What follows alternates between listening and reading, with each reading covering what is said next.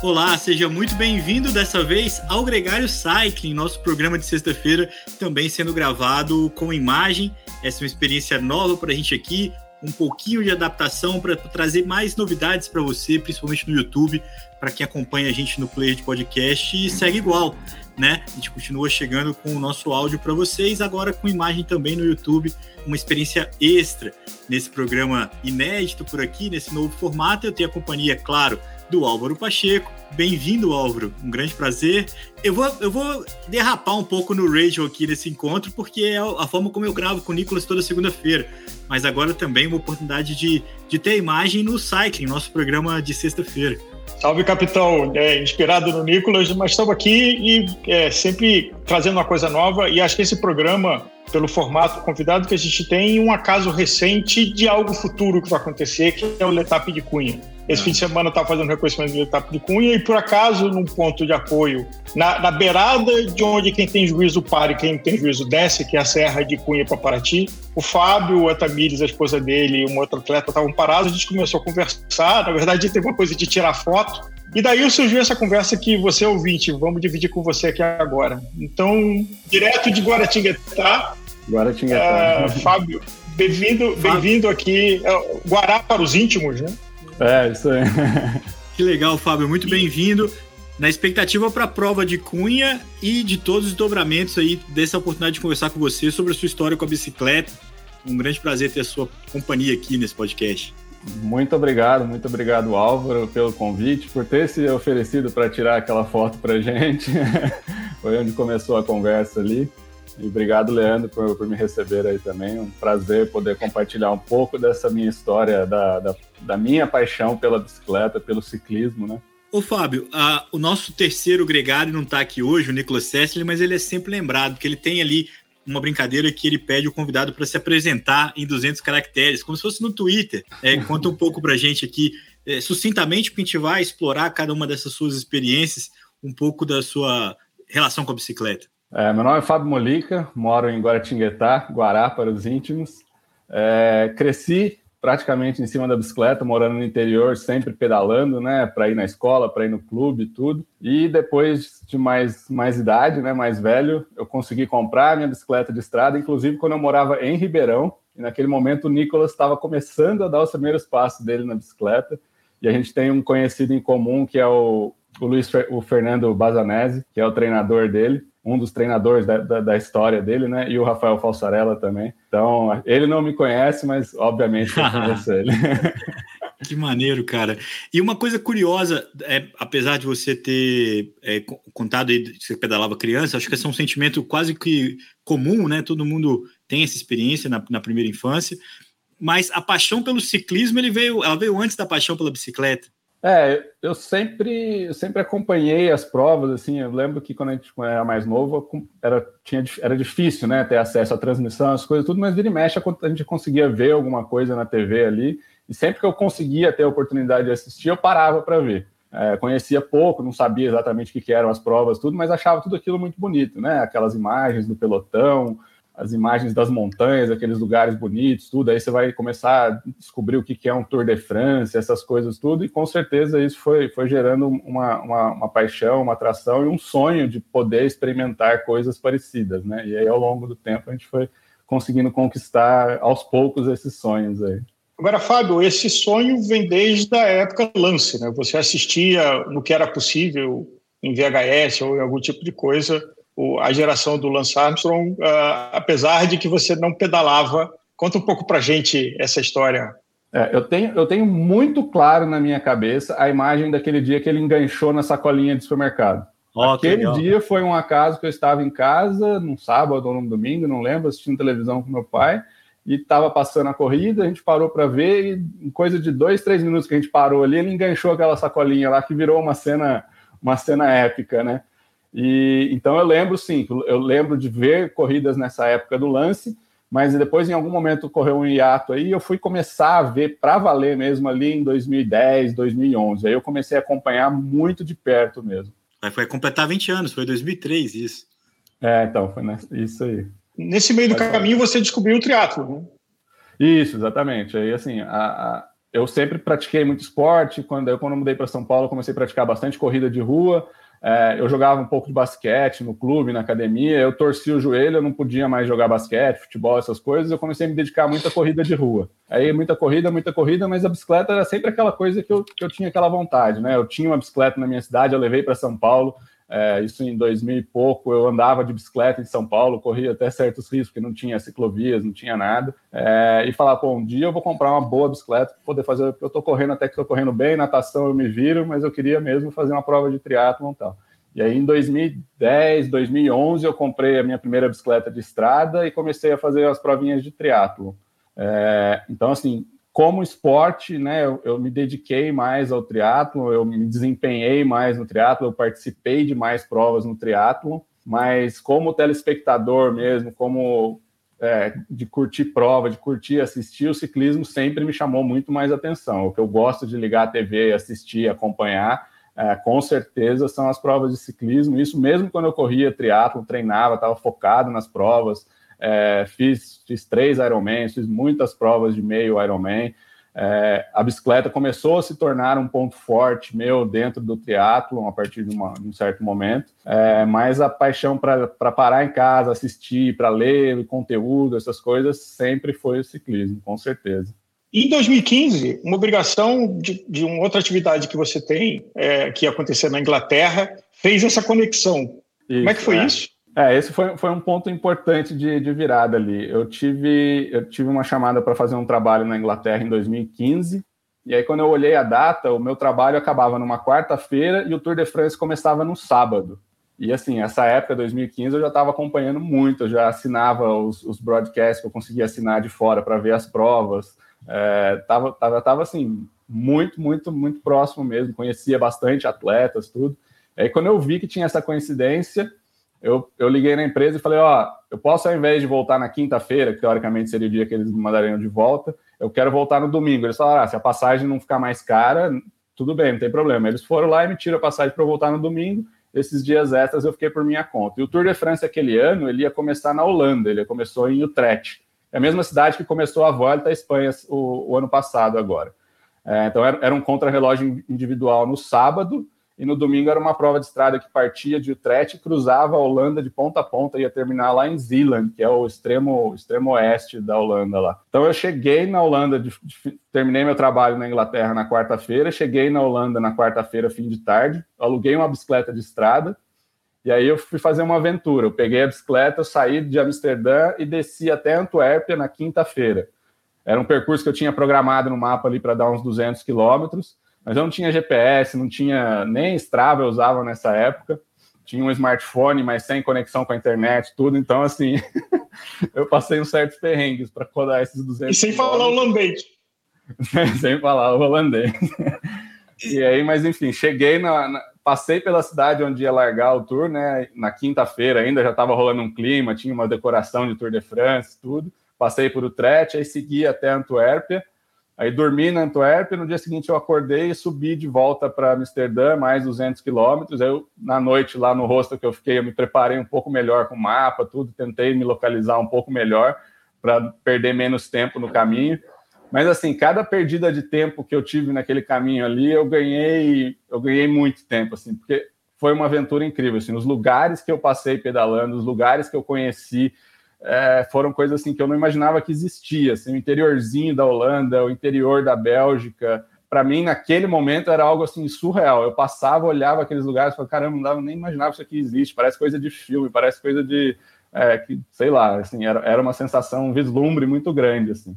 Aí eu voltei para Amsterdã e aí nos, no, devolvi a bicicleta na, na sexta, no sábado cedo e fui assistir a etapa lá em Utrecht no sábado. Ah, você foi, eu achei que você ia de bike para ver a prova. Você foi antes só para pelo desafio é, de pedalar. Pela, você, é claro que você tinha o background de quem treinava Ironman, né? De quem fazia 180 quilômetros numa prova e depois corria uma maratona, né? Então esses 200 é, quilômetros assim, acabam sendo. A distância não, lá é muito plano, né? Lá é muito plano, então assim, a distância não me preocupava, me preocupava mais era acertar o caminho, que eu, eu penei um pouco. Que doido, mano. Aí eu devolvi a bicicleta na, na, no sábado cedo, peguei um trem e fui para o teste, porque no dia da prova lá, eu imaginei que ficar de bicicleta não seria uma boa ideia, porque como era um contrarrelógio é, dentro da cidade, Eu falei, putz, se eu levar a bicicleta, eu vou ter que ficar cuidando da bicicleta, preocupado com a bicicleta. Melhor eu ir, eu ir devolver a bicicleta no sábado cedo, eu vou de trem para lá e passo o dia tranquilo lá, sem me preocupar com a bicicleta. E foi uma boa escolha, porque a cidade estava lotada, lógico, né? O povo apaixonado pelo ciclismo do jeito que é. Um contrarrelógio individual praticamente dentro da cidade o tempo inteiro. Então, para onde você ia, tinha uma parte do percurso que você parava, dava uma olhada, via o pessoal passando. E depois de ver a prova pela TV, tantos anos, né, desde 2003, como é que foi ver ao vivo? Qual foi a, a, a, confirmação que você teve, assim, de estar ali naquele, naquele palco, mesmo sendo na França, sendo na Holanda, que não é menos, né, porque é um país que é apaixonado pela bicicleta, mas a aura do Tour de France ali presente? Teve uma hora, assim, que a ficha caiu mesmo, que eu estava lá, quando em Utrecht tem uma torre, né? Lá tem muitas essas coisas, essas coisas mais medievais, assim. Tem uma torre que é bem famosa no centro da cidade, assim. E aí eu estava perto da torre, perto da torre tinha um telão que estava transmitindo a prova. E a hora que eu vi a torre na, no telão, assim, eu lembrei de todas as cenas que eu vi durante anos, né? No Tour de France, aquele helicóptero filmando, aqueles lugares bonitos, tudo. Eu olhei no telão assim, olhei do lado, a torre estava do meu lado, assim. acho, acho, que eu cheguei em algum lugar legal. Assim.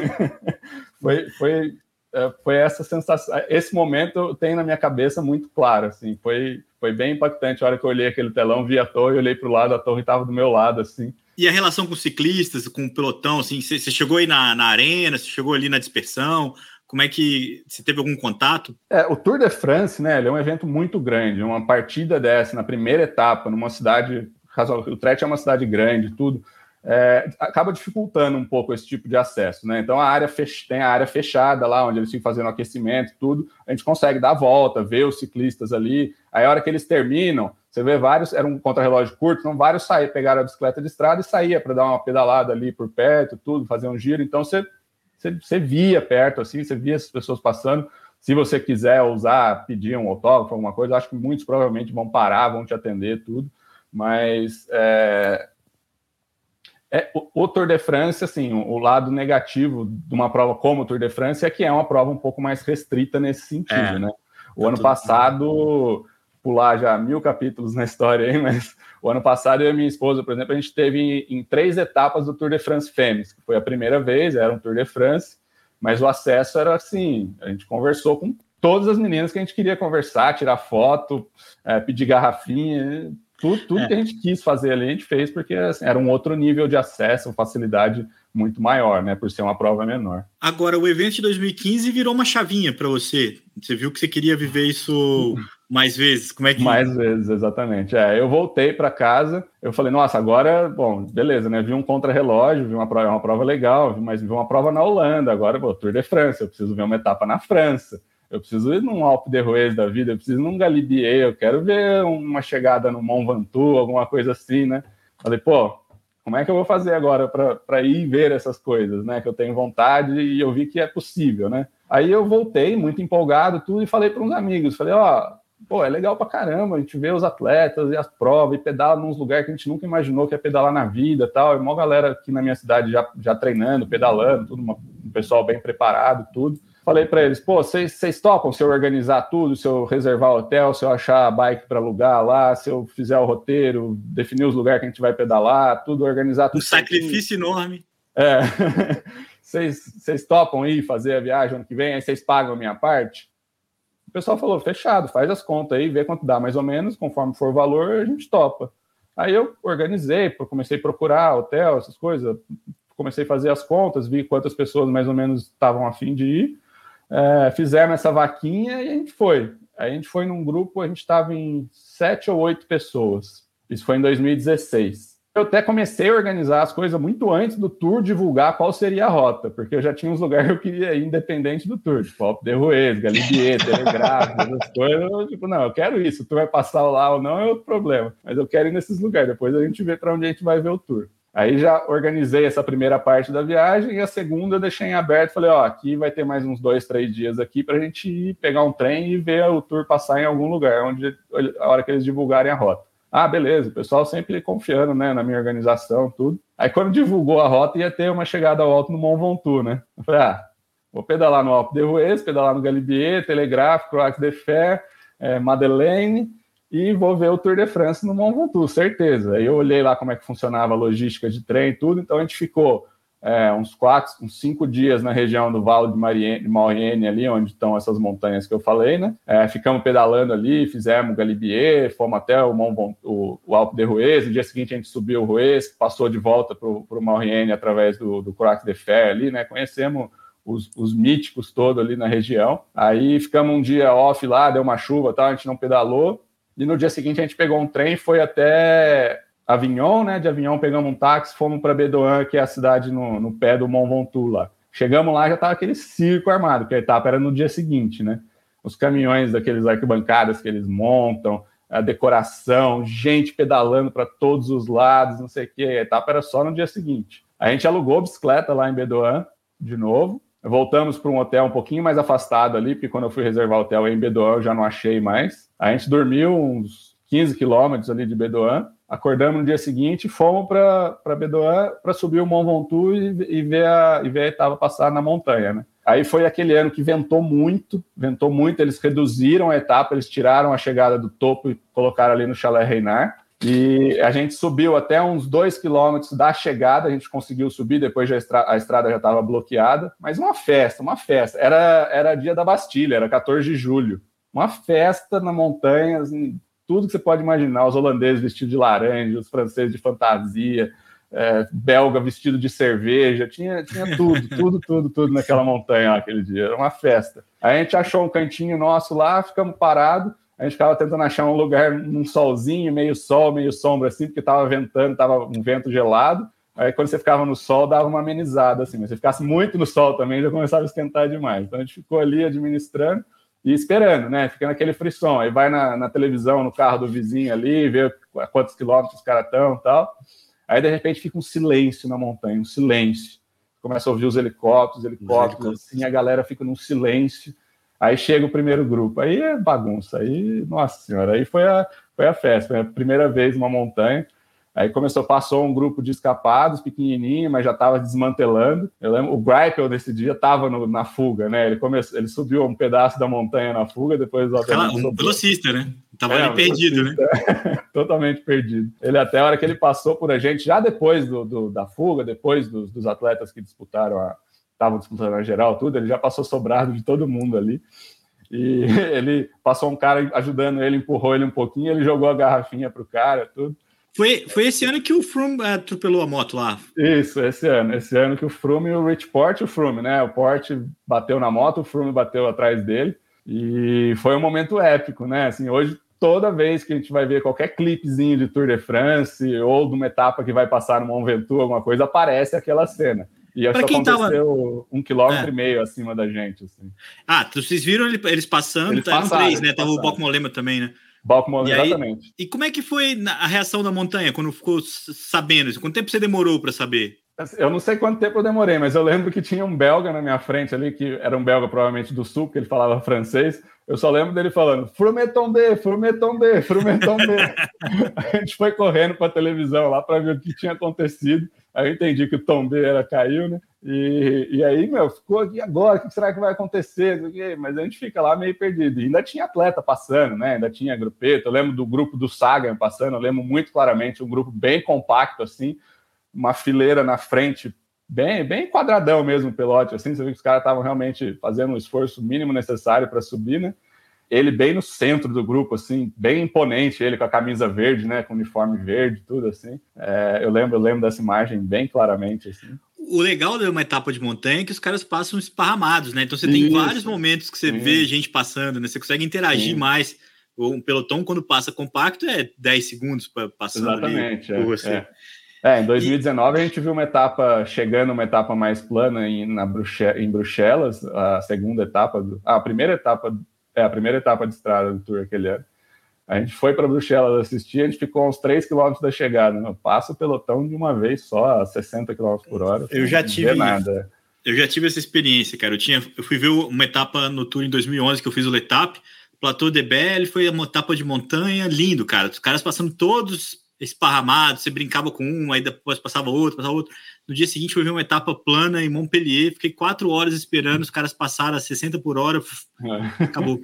Minha esposa é, quase me matou, mas não recomendo etapas planas de uma grande volta, tá, galera? Não é, não é o programa preferido. Agora, Fábio, isso se tornou recorrente, deu certo esse formato para você. Ano após ano você conseguiu viabilizar, se tornou não um negócio, porque eu acho que você, você faz uma troca nesse processo, mas viabilizou a sua experiência, matou sua vontade aí nessa relação de organizar os grupos, de ir para, para os eventos. Você, você abriu a, a, as frentes ou continuou focado no Tour de France? Não, eu, eu, eu, abri outras possibilidades, né? Na verdade, assim, quando a gente voltou desse ano de 2016, que foi a primeira vez que eu fui com uma turma, né? Aí, quando a gente chegou aqui na cidade, o pessoal, todo mundo falou para todos os outros que pedalavam: Meu, incrível a viagem, uma experiência incrível. O ano que vem vai todo mundo que foi, vai de novo. E aí, quem não foi, quem não tinha ido, tinha ficado em dúvida, queria ir também, tudo. Aí, em 2017, a gente fez um grupo bem grande.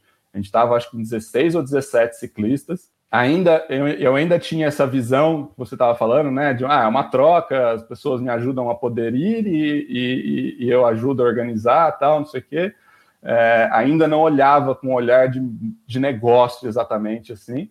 E a gente fez um grupo muito grande e o fato de eu não olhar esse, dessa maneira, né, como um negócio, acabou me atrapalhando um pouco. Então o grupo ficou muito grande, eu não tinha uma estrutura boa para receber todo mundo, tal.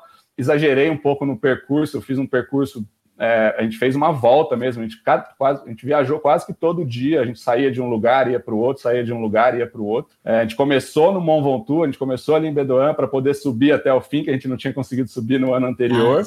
Ah, é, e aí a gente fez, nesse dia a gente subiu o Mont Ventoux, desceu e foi em direção aos Alpes, a gente foi até Gap. Então só nesse primeiro dia já deu 160 quilômetros, aí já quase todo mundo queria me matar já.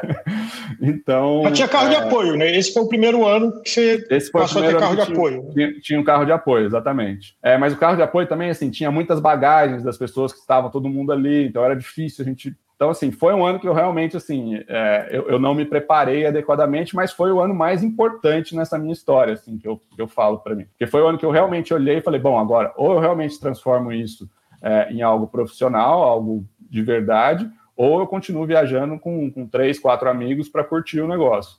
E aí foi quando eu realmente comecei a, a olhar para isso de, de, uma maneira mais profissional. Inclusive, nesse ano de 2017, a gente viu uma etapa que passou pelo Galibier e terminou perto de Briançon, ali em Serra Chevalier. É, no pé da montanha que o Pogacar sobrou ano passado, a primeira vez nos Alpes ali. Então a etapa passou pelo Galibier é, e a gente assistiu lá em, em Valois, que é no meio do, do Galibier e do Telegraphe ali, né? Aquele valezinho que tem ali. Uhum. E quem ganhou aquela etapa naquele ano foi o Primus Roglic, né? Que a gente até então ninguém sabia quem era. Foi a primeira etapa de Tour de France que ele ganhou. E isso é uma das coisas assim que eu acho mais legal, né? Porque toda etapa do Tour, toda etapa de uma volta, de um, de um giro, tem uma história, né? Que fica gravada ali. Às vezes uma história maior, uma história menor. Mas é, nessas viagens, você perguntava a mim, todas elas eu vou, eu vou, ter uma história relativa a alguma coisa. Então, no Mont Ventoux, a gente estava lá, o Frume fez aquela, teve aquele evento do Frume. No ano seguinte, a gente viu o, Prismo, o Primus Holland passar ali. É, eu fiquei depois pesquisando para ver quem era, não sabia quem era, um cara da, da, da, na Loto, né? Na época era Loto Jumbo. É, ah, é um esloveno, tal, ah, legal, não sei o que. De repente o cara começa, ganha, ganha, ganha, ganha, e vem aquele Tour de France 2020, tudo, né? Enfim, você vê né, as coisas acontecendo e você viu essa história nascendo ali.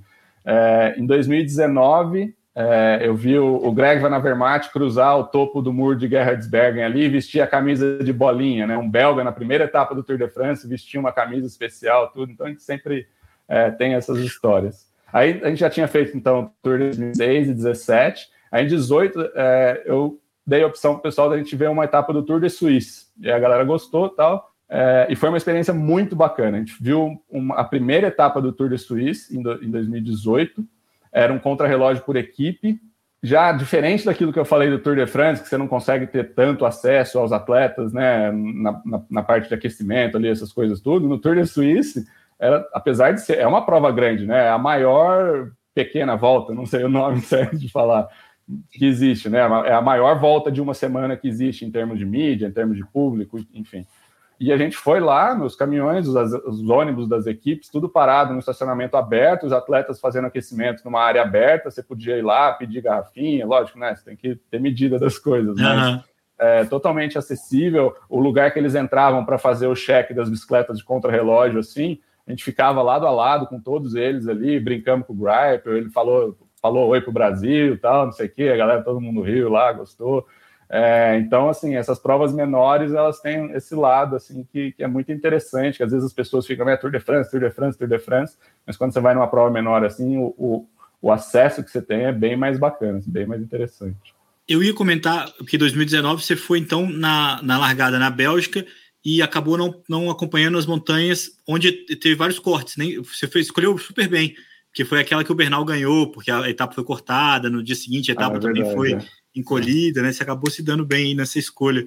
Agora, Fábio, vamos lá, cara. Você com tanta experiência assim, qual que é a boa? Como é que você planeja agora, assim? Para quem está ouvindo a gente e, e, sonha em juntar a paixão de assistir a prova é, com pedalar por lá e acompanhar também o, o, os profissionais, o que, que você aprendeu nesse período que você entende que é, é importante, assim? Por exemplo, está tá num grupo homogêneo, é, escolher uma etapa que não seja muito plana, como a gente falou aqui agora há pouco, conciliar com um terreno onde você queira conhecer outras coisas também, uma região que você queira conhecer.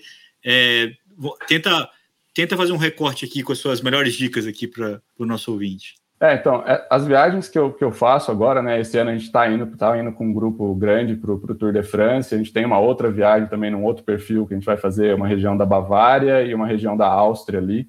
Então, são, são, são grupos com perfis diferentes, né? Então, daquela minha experiência de 2017, eu percebi que tinha muita gente que não estava tão disposta a pedalar trechos tão longos, a subir montanhas tão duras, ou é, ter essa necessidade de fazer as coisas num tempo mais, mais curto para poder, poder cumprir mais quilômetros, tudo.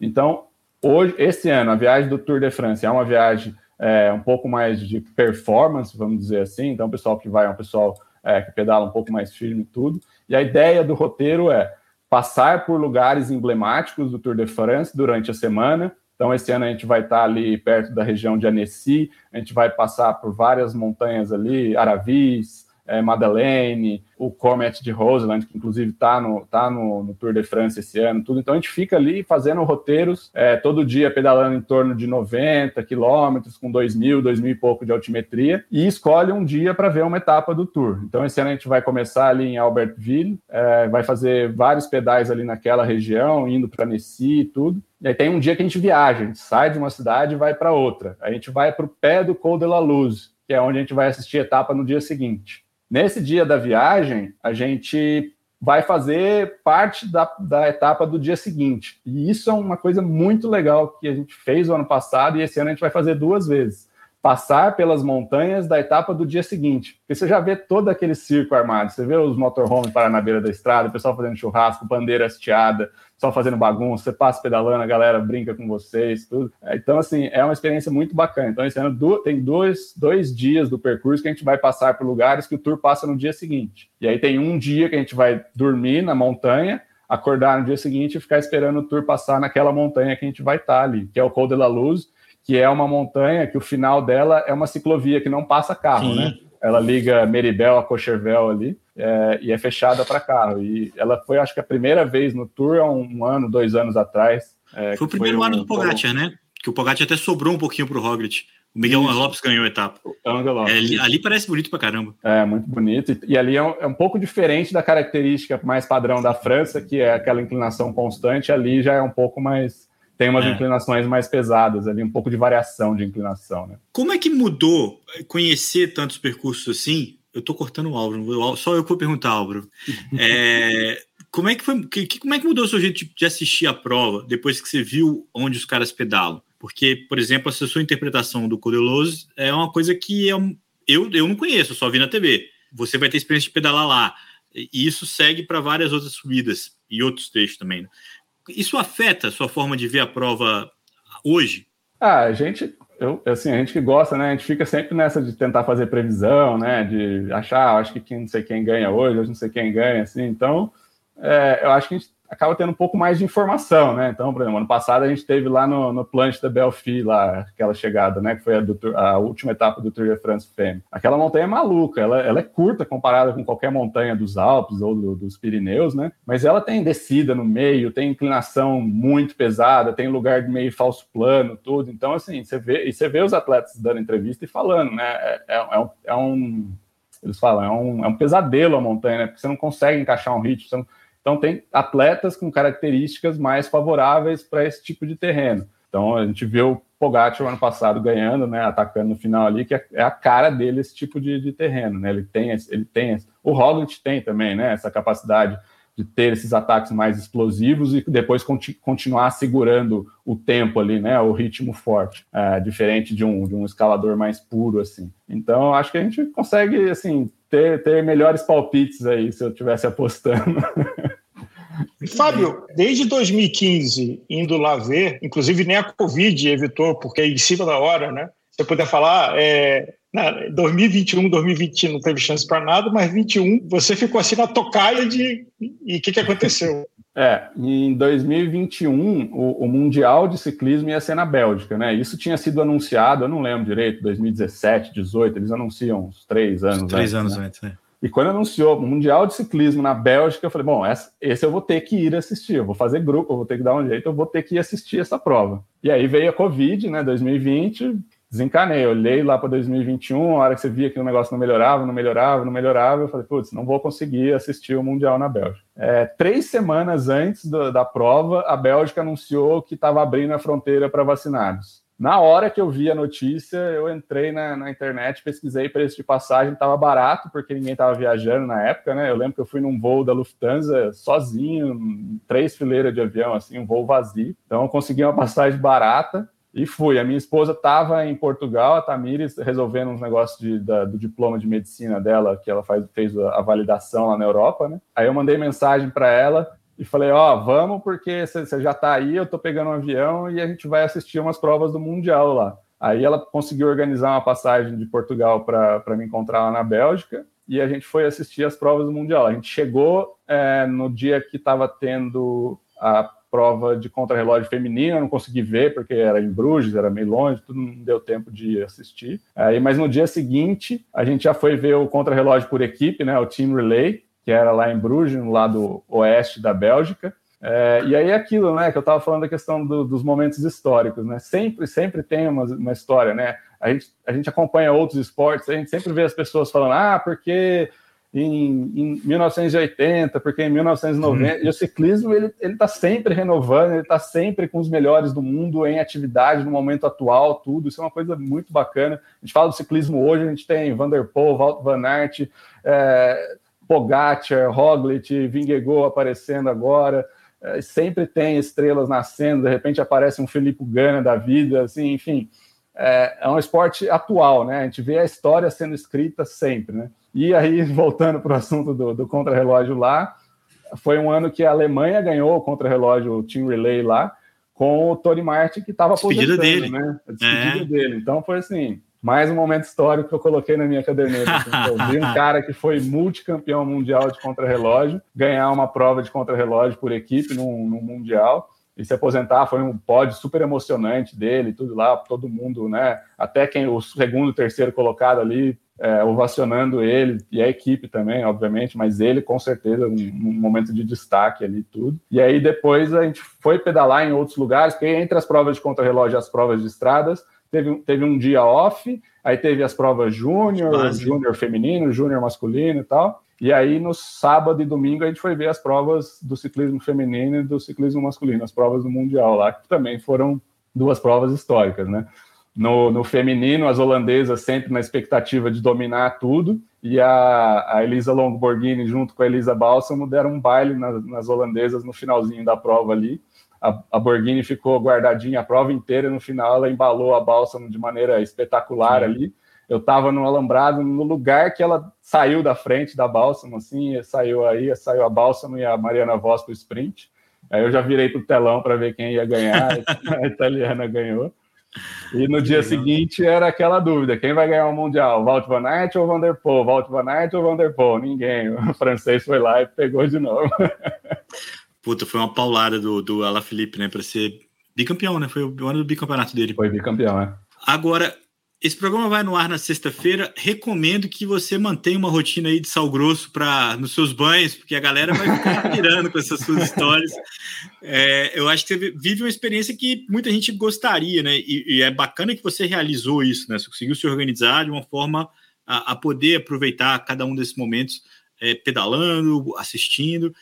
E, e nesse aspecto, Fábio, uma coisa que a gente não falou aqui você falou da dificuldade no Tour de France, mas eu imagino que você também tenha tido a oportunidade de, de analisar esses personagens de uma forma é, não mediada, né? Quando a gente vê pela televisão, ou quando a gente escuta, inclusive, o Gregário Radio, né? A gente fala muito dos caras, mas não tá ali, não tá vendo eles ao vivo. É, como é que é essa relação? Alguém te surpreendeu? Alguém, alguém era muito menor do que você imaginava? Alguém era muito mais chato do que você imaginava? Como é que é essa, como é, que é essa relação com os profissionais ao vivo? Assim, tem, tem, tem uma imagem que ficou muito forte na minha cabeça, foi o ano passado no, no Altacan. A gente assistiu a última etapa de montanha, né? Lá no, no a um quilômetro e meio do, da chegada ali no Altacan.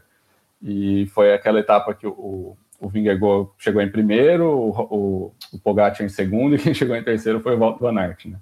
É, eu estava eu tava vendo em algumas TVs, não tinha um motorhome a uns 100 metros de onde a gente estava, que tinha uma TV ligada, então eu não consegui acompanhar muito, assim. Eu ia em alguns momentos lá ver o que estava acontecendo. Eu sei que toda hora que eu ia lá, eu via que tinha formado uma fuga. O Walter Van Aert, para variar, estava no meio da fuga, porque ele participou de todas as fugas do Tour de France ano passado para garantir a camisa verde dele. E mas aí, quando já começou a faltar uma hora e pouco os caras chegar ali, você já começa a ficar, é uma hora que parece cinco minutos, assim, que passa rápido e você já fica naquele frisson, porque passa um helicóptero, você acha que já é a transmissão, mas não é, o helicóptero do presidente da França chegando.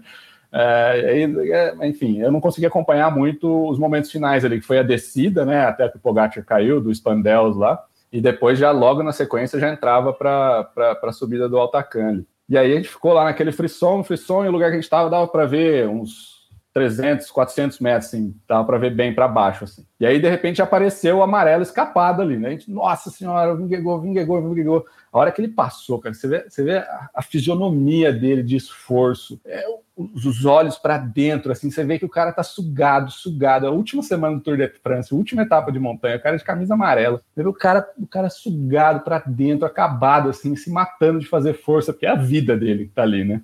É. Aí passou o Pogacar sofrendo, porque tinha sobrado, não estava aguentando, mas tentando fazer força ali para garantir o segundo lugar dele, para garantir a posição, tudo. E aí do nada surge o tal do Walt Van Aert de verde. O cara, ele tava de Hulk aquele dia, porque ele tava de macaquinho verde, porque ele saiu para fuga, então ele tava de macaquinho. Eu, eu, não sei se ele é tão grande assim, ou eu que vi assim, cara. Na bicicleta. Ele é né? mais alto, né? Ele tem quase 1,90m. é. E ele apareceu em terceiro lugar. Eu falei, meu, esse cara é retardado. O que ele tá fazendo em terceiro lugar atrás dos dois, dos dois principais da classificação geral aqui, numa etapa de montanha que ele passou o dia inteiro na fuga. O que, que ele está fazendo aqui, né? Eu não tinha visto ainda o que ele tinha feito, né? Aquele, aquela, é, ele deixou para trás o Pogacar, né? É, ele, é, ele, ele, ele que fez o Pogacar sobrar, né? É. Na hora que ele passou, aquilo que eu tinha visto do Vingegaard parece que multiplicou por 10, assim, porque aí eu nossa, esse cara, acho que ele vai ficar um mês sem fazer nada depois desse Tour de France. E ele já estava ganhando provas ali depois, né? Mas, enfim, é, é, assim, você vê o nível que essas pessoas chegam de, de exaustão, de esforço, é, é um negócio surreal mesmo. Eu brinquei com, com, com um amigo outro dia sobre como que o ciclista é muito maior em cima da bicicleta. Todo ciclista. É, ele cresce quando pedala. E aí o, o, um outro amigo falou assim, não, é uma questão de referência, né? O Walter Van Aert é muito, muito, muito, muito grande porque ele anda com esses caras aí. Você acabou de ver o Vindigo, que você, você fala Vindigo, é né? Verdade, que é o nome é mais você acabou de ver um, um magrelaço. Aí o Pogacar aqui é super pequeno, super magro também, mas é um pouco menos esquálido. Na hora que passa o Walter Van Aert, você, você de é, fato, é, você multiplicou por três ali, né? Deve ser uns é, três é. vezes maior. Mas é, uma experiência... É, é, engraçado que eu tive o contrário. Quando eu vi o André Greipel na Paris-Roubaix, eu percebi que ele era uma pessoa mais parecida com um, um biotipo comum do que um cara, um gorila o igual gorila, ele né? conhecido. Porque ele, ele é, sei lá, ele deve ter 1,80m, 1,79m e 75 quilos. Ele não é um cara, é, ele não é um pisteiro, assim, ele é um cara sim, forte. Sim. Na hora que você relativiza, na hora que você compara, principalmente na hora que você olha a perna do cara, que é super troncuda, ali sim você vê que o cara é grande, mas não é. Ele não é realmente um gorila, assim, né? É, é, é relativo a, a, com, quem ele, com quem ele roda. Mas, cara, que experiência maluca, velho. Que coisa legal essa história de, de ver o tour de perto, né? De ver o ciclismo profissional de perto, né? E, e transformar isso numa experiência constante. Que legal. É, acho que uma pergunta, a gente está falando dos personagens do espetáculo e do cenário. Desde 2015, você todo ano indo para a Europa, e fica sempre essa dúvida, assim, quero fazer minha primeira viagem, por onde eu começo? E quando alguém te faz essa pergunta, assim, o que é o lugar que mais impressiona e que você diria, não, se tiver que, você só pode fazer uma viagem agora, é, vai para esse lugar na Europa? Puder fazer só uma viagem, eu vou falar, ó, liga para o Fábio, conversa com ele que você vai fazer muito mais. Né? Porque o precinho dele é bom, é camarada. É, é, é, uma pergunta difícil, assim. Acho que, assim, pro ciclista apaixonado pelo esporte mesmo, é, eu, eu acho que, que os Alpes é um lugar, assim, é, é um, é um cenário surreal de bonito, assim, muito bonito mesmo. É, as montanhas famosas, que são desafiadoras para quem realmente gosta do esporte, gosta do ciclismo, gosta de treinar, está bem, estar bem preparado para fazer uma boa subida, tudo. É, é, muito gostoso, é, é muito, completa muito a gente, né? Você conseguir completar aquele desafio, tudo é uma coisa que preenche bastante a gente que tem essa paixão, né? Você pediu para falar um lugar, eu não vou conseguir falar só um lugar. não tem como, senão você não sabe todo ano, né? Se a gente tivesse um lugar só, não. Para quem, não... quem assim é muito apaixonado, mas muito mesmo, e conhece muito da história do esporte, já ouviu falar dos grandes nomes e das grandes provas, tudo. É, não conhecer os lugares famosos ali de Bélgica e o velódromo de Roubaix, as subidas famosas do, do Tour de Flandres ali, os lugares de paralelepípedo, até o Ed Merckx passa empurrando, tem foto do Ed Merckx empurrando uns lugares ali. É, você vai lá, tem 10 museus, um em cada cidade tem museu para falar só de bicicleta, com histórias do passado, histórias recentes, que eu falo, né, bicicletas dos grandes vitoriosos recentes, assim. Então, assim, é uma região que você fica uma semana e meia, duas semanas, três semanas, você ficar ali, você vai ver coisa nova, coisa diferente, lugares, é, igreja que tem bicicleta no altar e coisas desse tipo, assim. Então, assim, a paixão do povo belga pelo ciclismo, não pela bicicleta, mas pelo ciclismo, pelo esporte, né? Pela tradição do ciclismo de estrada, é um negócio surreal, assim. Então você vai num café lá que fala de ciclismo, tem até um, por exemplo, que a gente, que a gente vai toda vez lá, o Manuvel, fazer uma propaganda dele. Ah, muito bem. É um, é um grande amigo nosso também, assim. Muita coisa assim ligada à bicicleta, muita gente treinando, você sai para pedalar, sempre tem gente treinando, faça frio, faça chuva, faça sol. Então, assim, a Bélgica, nessa questão de história, é muito bonito. E um lugar que sempre me surpreende quando eu vou, é, não tem tanto esse apelo da história, não tem as montanhas que eu particularmente adoro, gosto de subir, gosto de fazer força em subida, tudo, mas a Holanda é um país lindo de se pedalar e conhecer. Quando você sai das cidades grandes ali, do, do de Amsterdã, Utrecht, Roterdã, você sai dessas cidades e vai para o interior, assim, sem rumo, só vai explorar esses lugares. É surreal as coisas que você vê. Assim, são fazendas muito bem cuidadas, tudo muito muito organizado, uns lugares bonitos. O visual acaba sendo é tão plano, é tão plano que o visual acaba sendo bonito. Você olha um horizonte infinito assim de árvores e de pastagens. É, então, assim, são muitos lugares. O ano passado a gente teve a primeira vez nos Pirineus, é muito bacana lá também. A região de montanha sempre é muito legal. Né? É. Né? Fábio, vida longa os seus pedais. Acho que você vai ter muita história para contar, muita experiência Obrigado. boa para dividir com quem faz esses pedais com você e, e muito ciclismo de alto nível para acompanhar. Acho que a gente tem é, um programa de dar água na boca aqui. Eu acho que quem não ficou com vontade de pedalar, não ficou com vontade é, de ver o Tour de France, de, de acompanhar os grandes nomes depois dessa conversa, não, realmente está tá acompanhando o esporte errado. E, Alex, peraí, só uma última, Fábio. Seu palpite para o Tour desse ano? Ah, Ih, Pogacar. rapaz. Pogacar. Pogacar era a vingança. Pogacar. Essa semana foi turbulenta para o Pogacar, porque é. ele dominou, né? E o, ah, o, o Vindiga, eu falo, eu falo R, você fala Vindigol, né? Que é, que é, é uma. Eu, eu escuto, eu escuto muita transmissão do, do, dos ingleses, eles falam Vindigo. É uma, uma discussão, assim, de como é que é o jeito mais correto de falar, mas acho que os dois cabem. E, e mesmo assim, é o atual campeão do Tour de France, Jonas Vingegaard, é vamos ver quem se defende melhor. Ainda tem o Primus Roglic aí entrando nessa, sim, nessa sim, zumba. Tomara que o Egan Bernal chegue para ela, mas acho que não é, vai ter. O Roglic sempre volta, né? Você tem que torcer para ele ficar sempre em cima volta. da bicicleta. mas assim, eu, eu gosto muito da equipe, né, da Jumbo Visma. Acho uma baita equipe, o jeito que eles constroem a equipe, como eles conseguiram, né, é, se construir nos últimos anos, dentro das provas clássicas e nas grandes voltas, né? Eu acho uma equipe espetacular.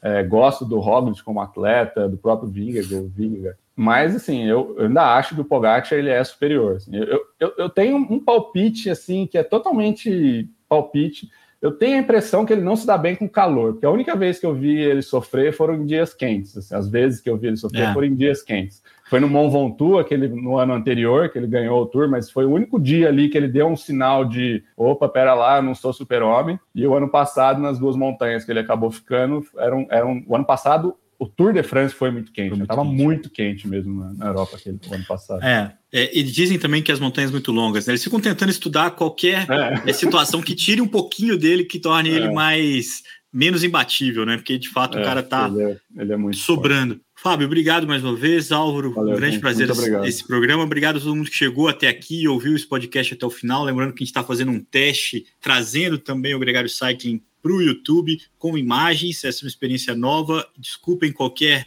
deslize. A gente vai ajustando isso dia após dia. É, sexta-feira tem mais Gregário Cycling. Toda sexta-feira um episódio novo por aqui.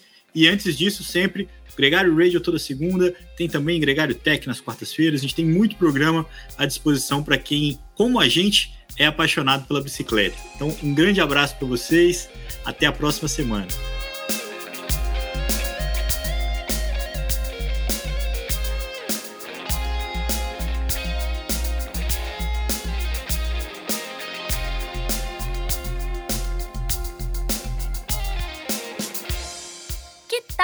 Pôster com a arte desse episódio. As ilustrações do Hudson Malta podem decorar sua casa. Entre em contato com a gente e saiba mais.